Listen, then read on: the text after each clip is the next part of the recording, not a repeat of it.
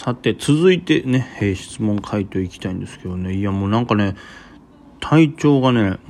戻らないんですよ。これがだからね、よくわからない。麻酔のせいなのか、逆に言うとその、ね、あの、ピロリ菌を殺す薬のせいなのかということでね、そのまあ胃カメラはそのピロリ菌を殺すために、こうね、ちょっと受けたんですけどね、あれ大変ですね。なんかとりあえずね、菌がいるってことが分かったんで、血液検査まずして、もういるって分かったらとりあえず薬ぶっ込んだらええやんって思うんだけど、その前に感染症等かかってないかを一回検査しますって。で、またもう一回血液検査して、で、さらに、あの、胃になんかね、炎症とかなんかそういう重大なことがあったらそれ薬使えないんか分からんけど、胃カメラもしますっつって。だピロリというもう目に見えへんようなやつを倒すのにもう3工程かかってるからね。なんか分からんけど、見切り発車で薬ぶっ込んだらあかんのかなと思うけど、まああかんのでしょうね。で、あれもね、なんか、やっぱ、生まれて初めてですよ、その内視鏡っていうのがね、やったことないからね、いろんな人にまあ、そのツイートしてたリップでね、高校です。意外にその、あの、苦しくないですよとか、鼻からなら大丈夫ですよ。そもそも麻酔してるからあんまわかんないですとか、まあ人によっては全身麻酔ですから、もう寝て起きたら終わってましたとかって、まあみんなそう。大体多い意見は麻酔してたら結構大丈夫ですよ。鼻からは楽なんですよ。まあ麻酔するわけですから大丈夫じゃないですか。ないってことはないと思います。麻酔お願いしたらいいですみたいにいっぱいあったけど、もう俺大体こういう返答の時分かってんのよ。あの、歯医者とかもそう。麻酔したら大丈夫っていう前に麻酔自体が痛いやないか、それ。大体そうやねん。あれなんなん？みんなその麻酔のダメージゼロみたいな。たまに歯医者でこう、なんていうの？優しいところは、その麻酔の注射自体が痛いってなるから、その前にこう、なんかね、ちょっと麻酔をかけたりスプレーとかして、表面の痛みなくなったところに、こう、いわゆる針ぶっ込んで、ギュッと入れるみたいなね。あれもあるけど、あとさ、なんか自分が麻酔の効きがちょっと遅いんかな？ない？なんか、まだ痛いっす、ちょっと、みたいな。なんかだから歯医者とか行ってスプレーをしてから、その注射の麻酔をやんねんけど、あの、表面の感覚なくなったら大体いけますからね、みたいな。バッバッてしたら、あ、もうあんまりわかんないですね。あ、じゃあ行きます。つってこう針をブスってやったら、途中が痛い痛い痛い、そこまで届いてないねん、みたいな。あれ、な、あれでいいの？本当に何も本来感じないものなのかな？なんかだから自分が聞きづらいのかなとか、なんか聞きが遅いのかなっていうのがすごい不安になるよね。今日も本当に鼻、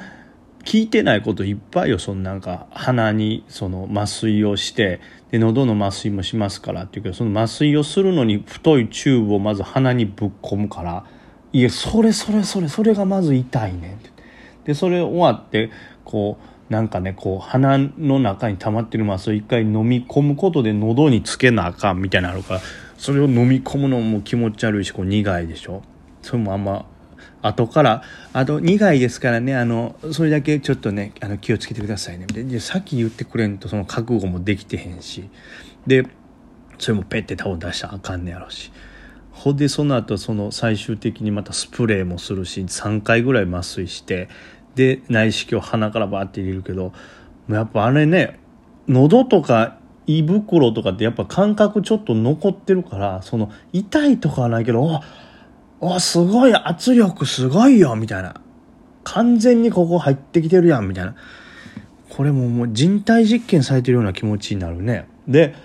聞いてそれは誰もさまたリップとかでも売ってなかったけどさそのお腹が言ったらギュッとね何も食べてないから縮んでるとこにこう空気をシュッシュっていってお腹膨らますわけよ。いや、これ聞いてないよ、みたいな。もうそれ自体がすごい苦しいし。で、こうバーって進んでいって、カメラになってるんですよね。だからカメラ、本当にいいカメラが撮れるんよ。その、局所、局所。なんかここちょっと炎症起こってますね、みたいなとこカシャって撮って。次、あの、十二指腸の入り口まで行きますね、みたいな。ああ、十二指腸ちょっと綺麗ですね、みたいな。あ、でもちょっと胃の出口がまたちょっと荒れてますねって言いながらスーってまた、で、ちょっとあの、戻っていきますみたいになって、俺もあれと思ったよ。あれ、さっきの炎症のとこ取ったけど、あの、胃の出口のとこのちょっと炎症やってしてたとこ取ってないぞって言ったら、まあ、案の定よね、その途中までわって戻った後、またギューって入り出して、また胃袋のその出口付近まで戻ってカシャ、いや、取り忘れてたやん、これ。その取り忘れね、あれきついですよ、ほんと。もう、まあだからやっぱあれ一個思うね、その死ぬほど苦しいとか、うえーみたいなのはあんまりないですけど、あんま2回はやっぱや、できるだけやりたくないね。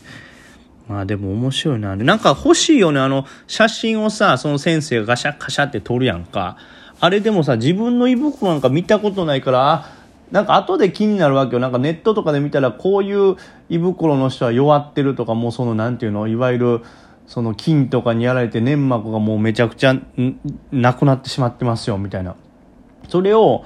まあ一応先生大丈夫ですね、みたいに言うけど、自分じゃ気になるし、自分でも一応確認したいやん。どこがこう弱ってんねやとか。そしたら、たまにあるあの痛みってこれのせいやとかわかるからさ、でも見たいけどさ、くれないのよね。その、写真いっぱい撮ってたけど、え、じゃあなんで撮ったんと思って。先生別にその場で見てんねんから写真も見返さんでもわかるやん。だからあの写真って絶対俺が記念用にもらえるもんやと思ったのにさ、くれへんのよ。あれなんでなんやろね。コピー、カラーコピーでもいいからコピーしてさ、そのなんかその、受付んとこのその、ね、あの最後支払うとこに貼り出しといてくれたらさ、僕これとこれ欲しいんですみたいな。別に全然払うよ。1枚500円ぐらい払うから、あれなんとかくれへんかな。胃袋の写真。ちょっとあれ、また先生聞いてみなあかんけど、あれ欲しいよね。多分やった人、なんかせっかくこんな思いしたんやから、その、しんどかった思いの分、思い出持って帰りたいよね。本当に。さあ、この辺、あ、めっちゃ喋ってしまって、こんな、もう株関係ないのに。質問ですね。えー、3代目、キムソウルブラザーズということで、大事ですね。キム、キム家。いつも非常に参考になるお話ありがとうございます。とんでもないです。えー、梅木さんに質問なのですが、利確と損切りについては基本的にどのような考えをお持ちなのでしょうか ?OCO 注文なので、あらかじめ設定、なのでというかな、などでかな？など、などで、えー、あらかじめ設定するのでしょうかと。えー、それとも金額で決めるのか、えー、なんていうんですか、パーセンテージで決めるのか気になりますと。で、えー、持ち越しや寄り凸では予想外の値動きもあるでしょうが、その際は様子を見てラインを設定し直すのでしょうか？よろしくお願いしますということで、えー、まず、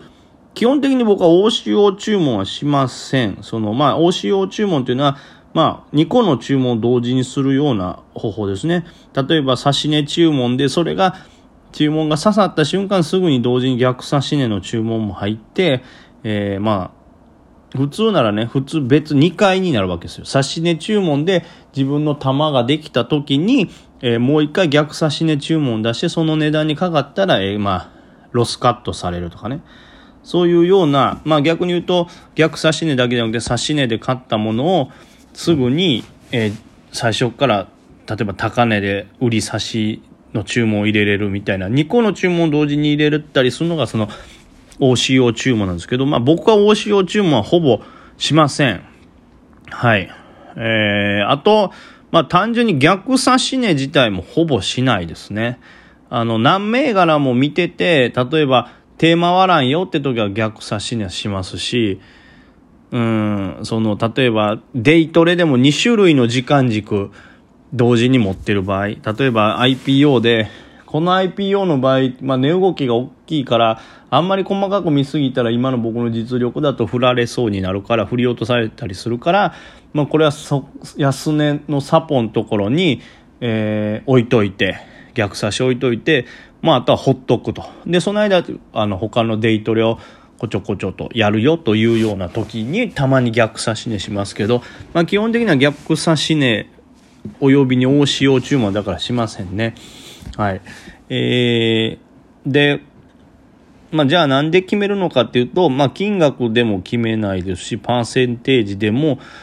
決めないというか、まあ、どどちらかというとサポートのテクニカルでしか見ないですね。板読みかテクニカルで決めます、チャートの。まあ、よくあるのが一番まあベタなのが、サポート割れたらカットみたいな。はい。ただ、さっきも言ったように、数多くの銘柄を同時に持ってて、しかも、その、なんていうかね、下値不安があんまないもんはほっとくんですけど、どうしても下値が激しくこう掘られるような銘柄を2個持ってるような時は、逆差しをサポートラインにしとくということがありますけど、ただやっぱりよくあるのが逆差しかかられてすぐ戻るとかもあるじゃないですか。だからそういう時に、例えば逆差しにしてるからっつってほっといてしまうと、なんていうんかな、その、下がって戻るという美味しい、逆に言ったらもっと早いところ、安いところで買い直せてたのにっていうところを買えなかったりするっていう可能性があるんで、基本的にはその自分が今の時間帯で値動きがこれ上下してて、もしかしたらその低いラインとかサポラインにかかるかもしれないと。ただでも今注目度高いからこれ戻る可能性もあるよな、みたいな銘柄に関しては、そういう逆差し値とか入れずにもう、例えば割れた瞬間一回カットする。で、同時に下にも買い差し置いといて下で刺してまた戻ってくるっていうような戦いをするか、もしくはま逆差し割れて、様子見して、またサポラインに戻ってきたらさっきと同じぐらいの値段で買い戻すとか。っていう風なことにするんで、その時でも売ったり買ったりがすごいスピードで、でも例えば場合によっちゃ、もうサポ一瞬割った後、サポ戻ってさらにちょっと上まで上がるみたいな時があるんですよ。まあ、いわゆるセリクラみたいになった状態になった場合は、このサポ割れで一回切った分すらも本来もうちょっと高い値段まで持っていかれてるんで、サポ割れでロスカットすること自体もマイナスやったりするんですよね。なので、うん、どうしても自分がもう見る余裕が多分ないだろうっていう時は逆差しして放置してたりとか、まあ見ることで自分がぶらされるだろうっていう時は逆差しを使う時がありますけど、基本的には、あの、入って、で、何万マイナスやからとか、何パーセントマイナスだからというロスカットはあんまりせずに、まあ基本的にはサポラインをあったらとか、圧倒的にこれも売り板弱いな、みたいな、はい、売り板じゃないわ。買い板が弱いぞ。これさ、下がってきそうな板配置してんなっていう風に見えたら、えー、ロスカットという感じですね。まあ、逆に利確も同じような感じで、だ大体はもうデイトレで狙う時って、買って数秒後にはバーンって跳ねていくようなものを買ってるんで、跳ねていってその勢いが、まあ、一旦止まってまた上がることもあるんですけど、まあ、どうも売り板が厳しいぞっていう時は、